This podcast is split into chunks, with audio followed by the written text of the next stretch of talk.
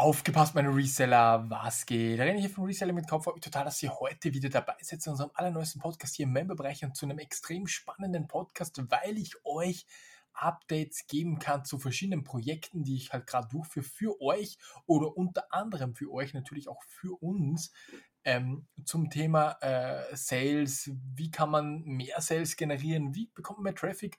Und wie läuft es gerade so? Und ich habe ja den RMK, den öffentlichen Job, betreiben wir jetzt seit einem Tag, seit gestern, mit Mitarbeitern. Und so. Also einer davon hatte schon eine Weile gelistet, den habe ich so ein bisschen was gegeben, das habe ich euch ja mal erzählt.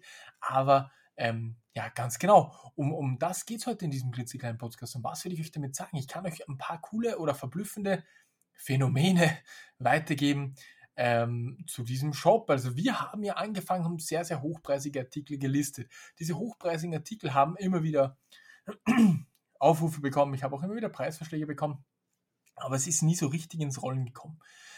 Und ich will euch auch dann was sagen, warum wahrscheinlich. Das ist nämlich sehr spannend, weil ich es halt einfach euch mitgebe, so wie es bei mir passiert ist. Und ich glaube, ein bisschen was herausgefunden zu haben, was nicht hundertprozentig sein mag, aber sein kann. Das ist halt einfach nur sowas, was ich äh, für mich herausgefunden habe und ich teile es einfach mit euch. Wir haben dann immer mehr gelistet, aber immer so äh, unkonstant.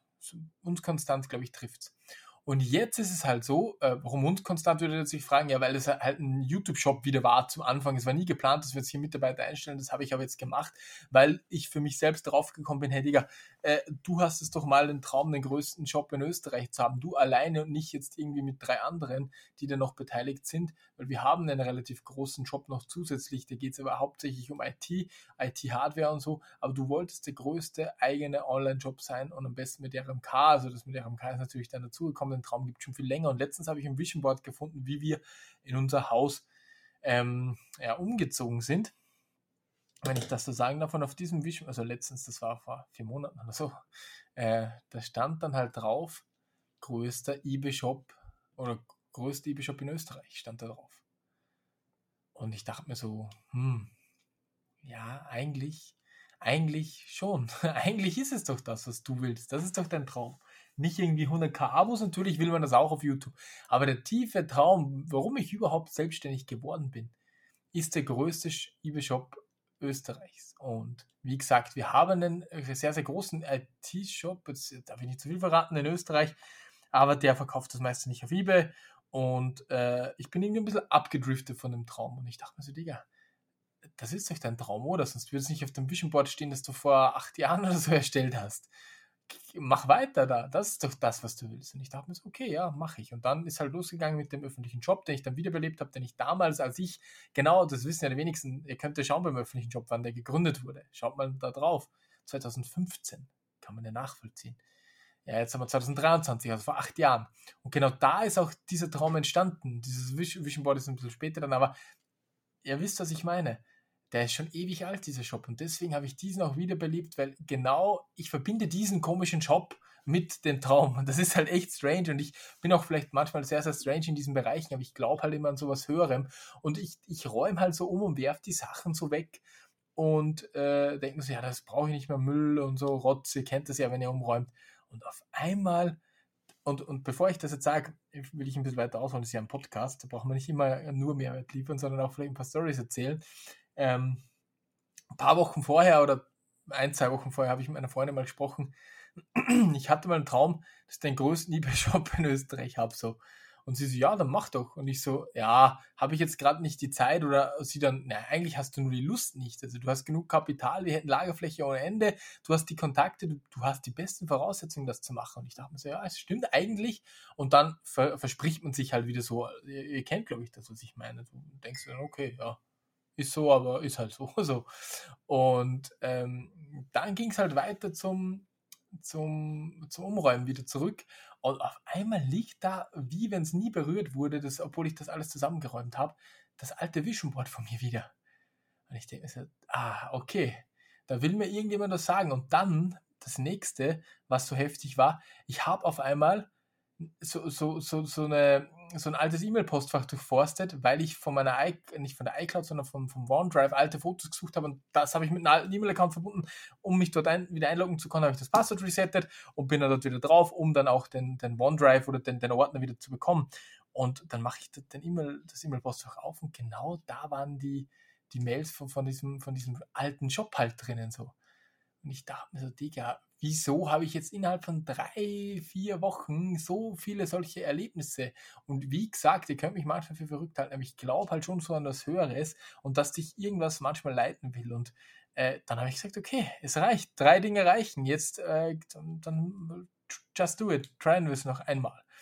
Und äh, habe dann halt selbst begonnen, jetzt wieder zu der ganzen Anfangsstory, äh, ja, dass ich, dass ich teure Sachen liste. Wir haben ja teure Sachen auch hier. Wir haben äh, auch auf, unserer, auf unserem Webshop ja schon sehr, sehr vieles verkauft und äh, mussten halt schauen, okay, wie listen wir es jetzt um, wie machen wir es? Ihr könnt euch das ja so vorstellen, die RMK ist ja eine eigene, eine eigene Firma, eine eigene GmbH, aber nicht die einzige, beziehungsweise nicht das einzige Unternehmen, wo ich halt beteiligt bin, beziehungsweise auch mitarbeite. Das glaubt man vielleicht nicht, aber es ist wirklich so. Ich arbeite noch bei mehreren Unternehmen mit, direkt, indirekt, zwangsweise sozusagen. Ja, genau. Und ähm, ja, dann habe ich mir halt gedacht, okay, jetzt versuchen wir es. Ware haben wir genug da, dann machen wir das Ganze öffentlich, listen wir das auf dem öffentlichen Job, auf diesen Job, auf diesen jeden Job, der da auch schon mit dem Vision Board ein bisschen in Zusammenhang hängt, weil der von 2015 ist und mich an die alte Zeit erinnert. Und dann haben wir halt gestartet, ja, okay, es lief sehr, sehr schleppend. Wir haben sehr gute Ware gelistet, der Preis hat auch gepasst, aber die Klicks waren halt äh, bescheiden. Ich habe viele Follower bekommen, weil die Leute ja schauen wollten.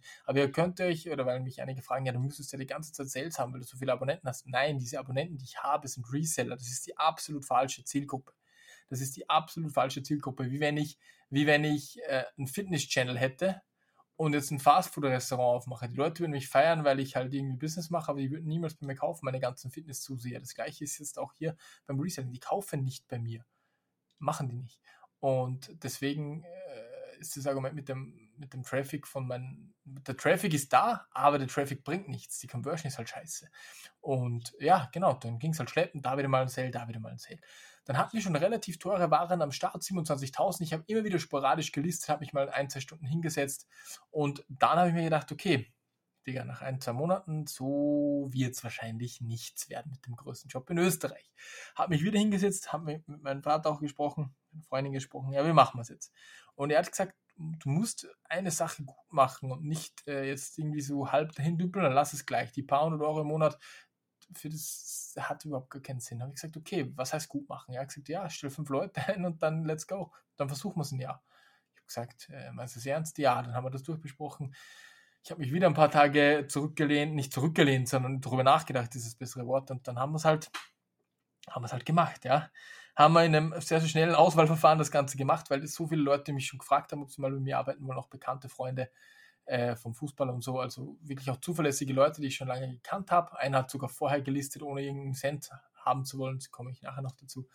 Und äh, ja, dann ist Folgendes passiert. Wir haben sehr, sehr viel Ware akquiriert. Also ich habe das relativ schnell zusammengebracht mit den ganzen Kontakten. Wir haben sicher 15.000 Artikel in kürzester Zeit. Wir hatten 8.000, 9.000 noch lagern, die gar nicht gelistet waren, die wir jetzt einfach vom Shop umgeschoben haben auf diesen Shop. Das ist eine einfache und sehr, sehr komfortable Variante, aber 10.000 ungefähr haben wir noch angekauft, innerhalb wirklich von zwei Wochen Ankaufsarbeit. Und da habe ich mir schon gedacht, ich eigentlich ist da so viel Potenzial da. Ich habe in zwei Wochen 10k Artikel zum Schnäppchenpreis, irgendwie 10 Cent pro Artikel, da sind aber auch Pokémon Kristall und so weiter dabei und, und irgendwelche Dinge irgendwie herbekommen aus verschiedensten Quellen.